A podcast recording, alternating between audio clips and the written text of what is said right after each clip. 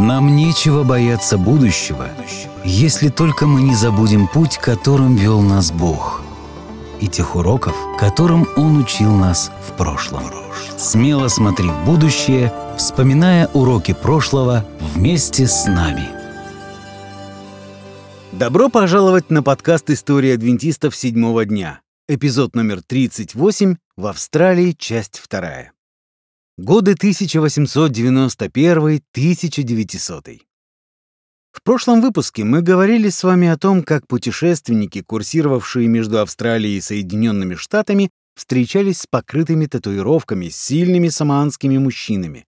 Как не очень романтично, но тем не менее успешно, Уилли Уайт сделал предложение своей будущей супруге. И все эти истории сопровождали Эллен Уайт в период ее служения в Австралии. А теперь продолжим. Особенно заметно присутствие Эллен Уайт проявилось на лагерном собрании в Брайтоне. Нет, речь идет не об английском Брайтоне и даже не о Брайтон-Бич в Нью-Йорке. Этот Брайтон находится в пригороде Мельбурна в Австралии. Он известен своими красочными лодочными домиками, расположенными прямо на пляже. А какой красивый там песок! Так, возвращаюсь быстренько назад, пока я не ушел слишком далеко от темы. Здесь, на лагерном собрании в пригороде Мельбурна, Эллен Уайт проявила незаурядные лидерские качества. Ее прибытие в Австралию положило начало реорганизации местных церковных учреждений. Она посодействовала восстановлению издательства, помогла избрать Дэниелса на пост президента конференции, а также наладила гармоничное сотрудничество пасторов церкви. Затем Эллен Уайт отправилась в Новую Зеландию, где она смогла организовать лагерное собрание в Веллингтоне, после чего она вернулась в Австралию, чтобы провести лагерное собрание в Мельбурне, крупнейшем городе страны. Стоит отметить, что в то время адвентистские лагерные собрания представляли собой достаточно зрелищное событие. Сотни белых шатров выстраивались идеально ровными рядами, наподобие того, как когда-то в пустыне располагались шатры израильтян. При подготовке данного мероприятия целая армия волонтеров печатала рекламные брошюры, шила палатки, которых, к слову, все равно не хватало. Люди прибывали буквально отовсюду. Они желали видеть, что же происходит в этом палаточном стане.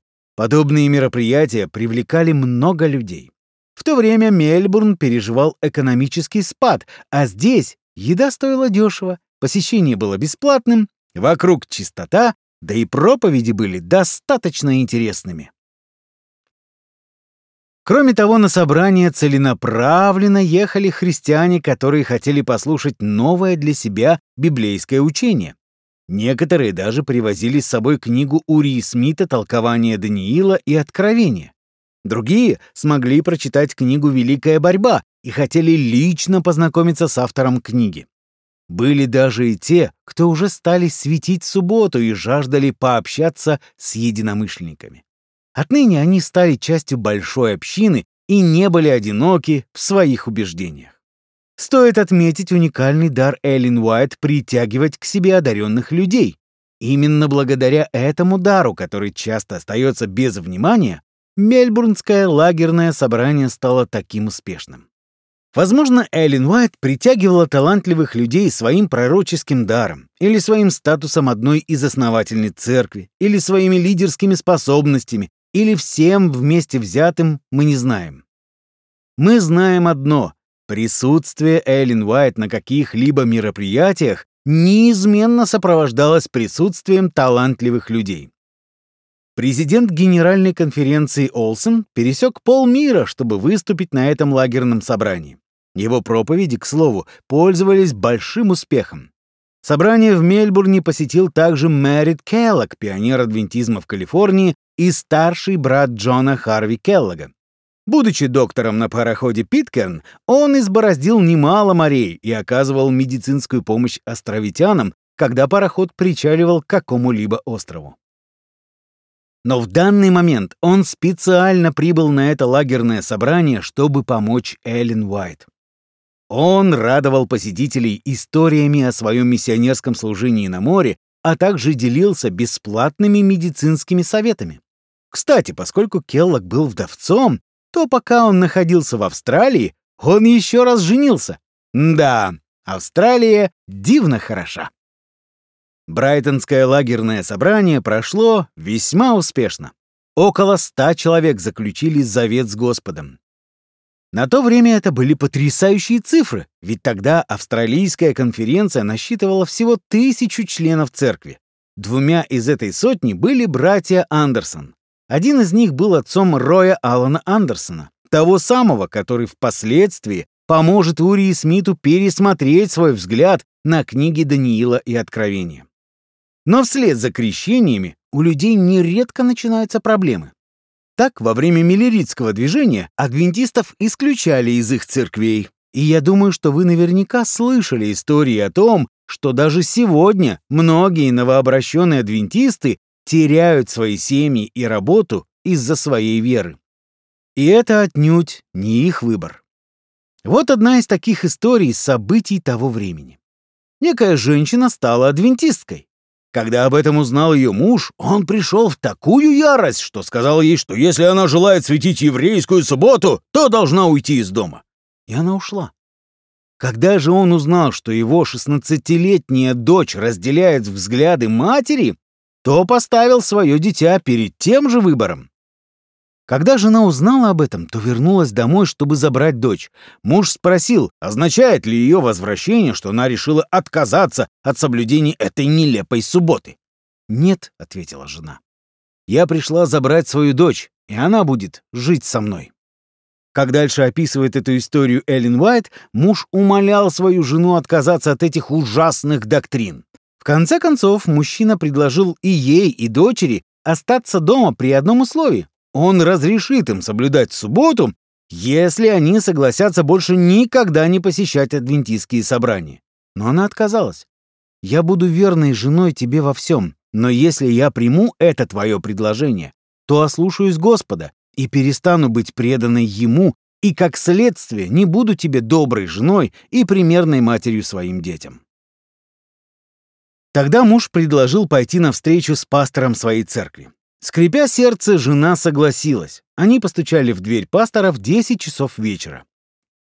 После того, как муж изложил сонному пастору все, что произошло в их семье, он спросил, был ли я прав, что выгнул из дому своих жену и дочь. На что пастор ответил, ты был абсолютно прав. И вот тут начинается самое интересное. «Нет, я поступил неправильно», — вдруг воскликнул мужчина. Я поступил жестоко со своей женой, а также ругал и оскорблял свою дочь. Теперь мне стыдно, что я так бессердечно поступал со своей женой, с матерью моих детей. Затем он попросил прощения у своей жены и дочери и предложил им вернуться домой. Эллен Уайт закончила повествование об этой истории, добавив, что после всех этих событий муж начал еще больше любить и уважать свою жену за проявленную смелость и преданность своим убеждениям. И, разумеется, все ждали, когда же и он, наконец, обратится. К сожалению, далеко не все мужья так сильно уважали смелость характера и силу духа своих жен и детей.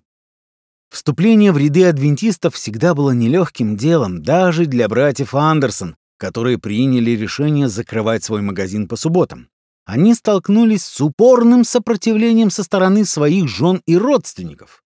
Прежде чем мы завершим тему лагерного собрания в Брайтоне, я хочу рассказать вам историю одного разговора, который состоялся между Эллен Уайт и некой жительницей Мельбурна по имени Маргарет Маклин. Миссис Маклин возглавляла женский христианский союз за воздержание в штате Виктория. Мы уже говорили о том, что женский христианский союз за воздержание зародился в Америке, стараясь противостоять разрушительному влиянию алкоголя. Однако со временем союз воздержания стал принимать активное участие и в других сферах, начиная от трудовой реформы, санитарных норм, движения за мир, права женщин, проблем бедности, вопросов иммиграции, реформы питания и заканчивая воскресными законами. Думаю, вы уже представили себе эту картину. Отношения между адвентистами и союзом воздержания всегда были своеобразными. Эллен Уайт поддерживала союз на заре его деятельности. Однажды на первом организационном собрании в Батл-Крике ей дали возможность произнести речь перед пятьюстами представителями этого союза. Несколько лет спустя адвентисты вновь помогли Союзу организовать собрание в Батл-Крике, которое на этот раз посетили 5000 человек. После чего Джон Харви Келлог стал одним из самых преданных сторонников данной организации. Он даже превратил свою лечебницу в лабораторию, где наблюдал за своими пациентами и описывал разрушительное воздействие алкоголя на человека. Таким образом, адвентисты и Келлог, в частности, снабдили активистов Союза воздержания множеством примеров и фактов, которые те использовали в своей деятельности. Приблизительно в то же время Союз воздержания начал продвигать реформу воскресных законов, что, безусловно, испугало адвентистов. Однако Эллен Уайт была неизменна в поддержке, которую она продолжала оказывать другим направлениям деятельности Союза. Вот почему, когда представительница данной организации в Австралии обратилась к Эллен Уайт с просьбой о встрече, это была встреча союзников. Миссис Маклин наверняка слышала о Джонни Харви Келлоге и той поддержке, которую он оказывал Союзу воздержания. Миссис Маклин также возглавляла деятельность реформы питания в штате Виктория, то есть она боролась за то, чтобы обеспечить население как можно более здоровой пищей. Сегодня, когда мы так сильно обеспокоены вопросом применения гормонов в животноводстве, нам кажется, мы столкнулись с какой-то новой для человечества проблемой. Но, как видите, вопрос употребления продуктов высокого качества остро стоял уже в XIX веке. Союз воздержания занимался этим направлением на юге Америки, однако особенно остро вопрос реформы питания стоял все-таки в Австралии. Эллен Уайт даже призналась однажды, что единственное, о чем она пожалела, когда приехала в Австралию, это то, что она не взяла с собой повара.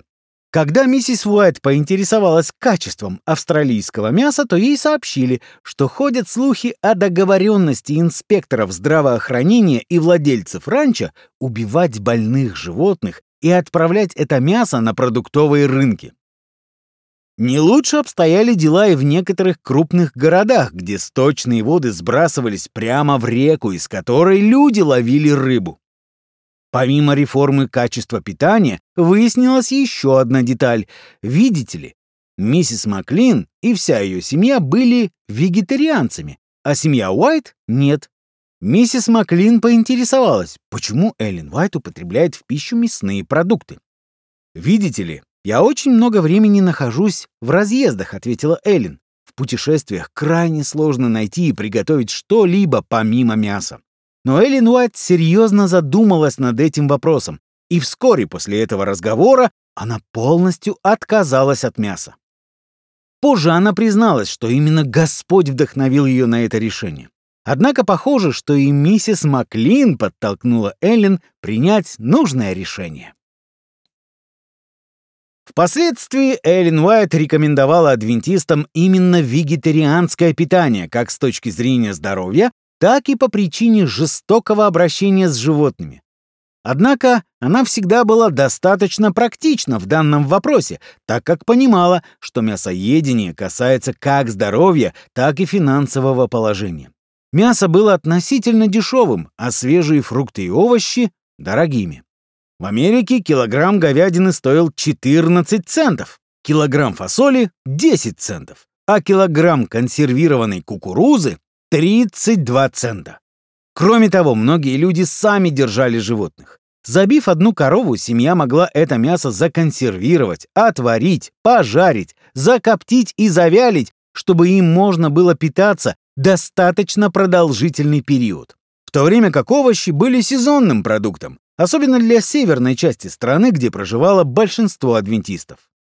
Тогда у людей не было возможности пойти в Walmart и купить там все, что душа пожелает. Мясо было дешевым и всегда в наличии, а свежие фрукты и овощи нет. Как видите, придерживаться вегетарианского питания в то время было достаточно сложно, особенно для бедных людей. Именно поэтому Эллен Уайт никогда не утверждала, что все должны непременно отказаться от употребления мяса.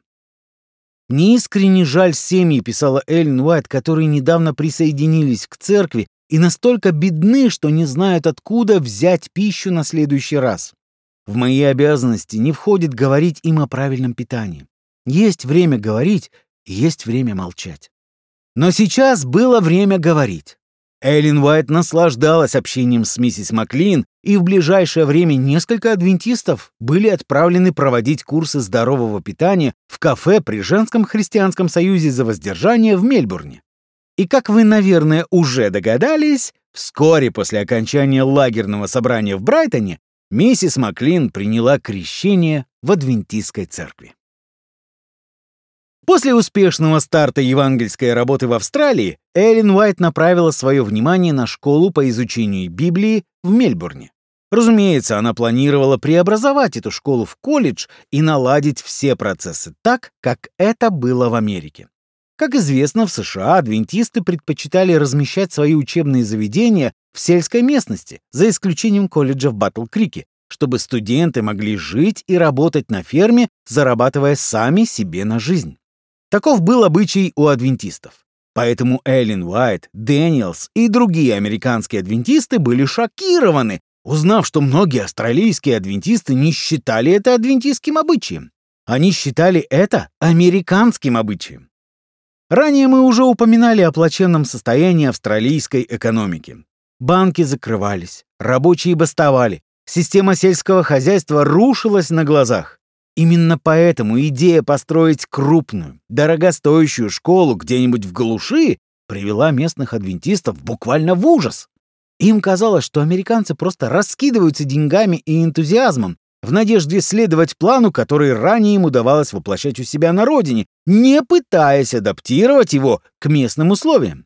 Тем не менее, австралийцы прислушались к предложению Эллен Уайт. После продолжительных поисков на востоке страны Уилли Уайт нашел прекрасные полторы тысячи акров в Куранбунге, что в 80 километрах к северу от Сиднея и всего в нескольких километрах от Ньюкасла. Стоимость всего участка составляла 4,5 тысячи долларов или 3 доллара за акр. Учитывая тот факт, что большинство землевладельцев просили от 50 до 75 долларов за акр, эта земля была просто находкой, даже несмотря на некоторые недочеты. Эллен Уайт возлагала большие надежды на то, что там можно будет выращивать хороший урожай.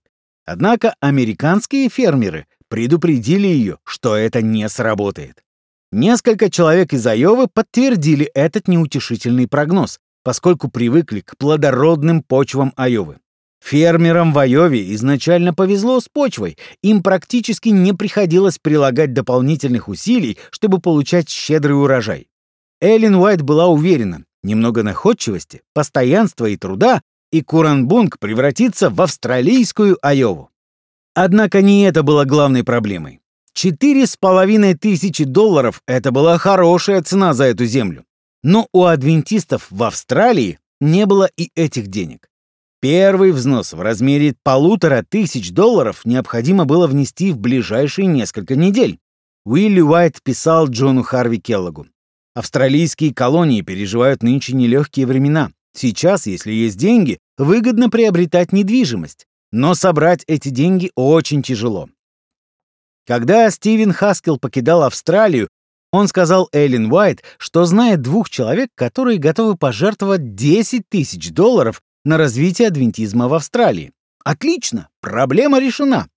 За исключением одного небольшого нюанса.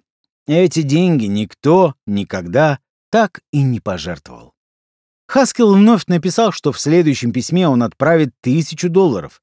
Почта из Америки добиралась в Австралию примерно один месяц, а потому, полагаясь на это обещание, Эллен потратила свои последние деньги на продукты для всей команды, которая ее сопровождала. Однако через месяц Эллен Уайт получила лишь уведомление о том, что издательству Pacific Press потребовалась эта тысяча, и они взяли их себе. Извините, так уж получилось. Понятно, что ее это сообщение весьма опечалило. Она была разочарована тем, что издательство «Ревью» не рекламирует ее книги так, как, по ее мнению, это следовало делать. Она была разочарована тем, что Генеральная конференция сократила оклад ей и Вилли до 2 долларов в неделю разочарована тем, что Pacific Press перехватил деньги, которые были так необходимы на приобретение земли. Из Австралии Эллен казалось, что американские адвентисты стали слишком избалованными и совсем забыли, каково это — трудиться на новых полях. Австралия переживала период экономического кризиса. Неужели они это не понимали? В 34-м эпизоде мы назвали эту поездку Эллен Уайт в Австралию «Эллен в ссылке». Разумеется, что никто ее буквально в ссылку не отправлял. Просто эта поездка подействовала на нее так, будто ее отправили в ссылку. Она чувствовала себя одинокой и обиженной. Она видела, что Генеральная конференция, испытавшая финансовое напряжение по всему миру, не придавала Австралии большого значения. По всем этим причинам она была сильно огорчена таким видимым равнодушием американцев.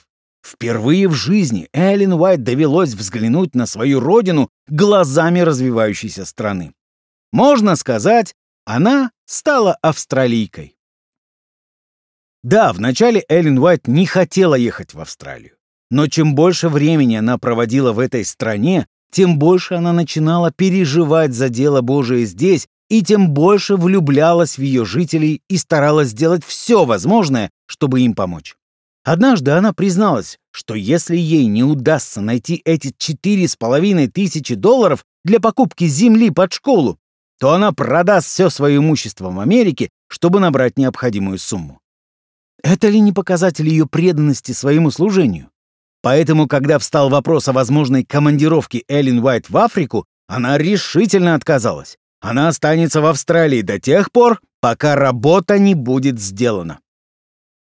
Тем временем Уилли Уайт помогал Эллен и занимал деньги везде, где только мог. Однако прежде, чем задуманное удалось исполнить, им предстояло пережить еще одно разочарование. Уже после того, как они подписали договор о покупке земли, они получили письмо от Комитета по делам иностранных миссий из Батл-Крика. В письме комитет высказал сомнения по поводу покупки земли в Австралии. В частности, им предложили повременить с покупкой и подыскать более выгодные варианты, потому что собратьям из Батл Крика казалось, что они лучше знают, что надо австралийцам. Думаю, все те, кто занимается миссионерской работой на полях, хотели бы передать своим администраторам, находящимся на родине, если вы собираетесь давать советы, то давайте их вместе с деньгами. Эллен Уайт была близка к отчаянию. Она засомневалась в том, что адвентистские лидеры в Батл-Крике помогут Австралии встать на ноги. Здесь стоит добавить, что ни Дэниелс, ни будущий директор школы не были в восторге от идеи приобретения этой собственности. И даже правительственный эксперт вынес решение, что вряд ли на этой земле можно будет что-то вырастить. Так зачем же покупать эти бесполезные полторы тысячи акров земли?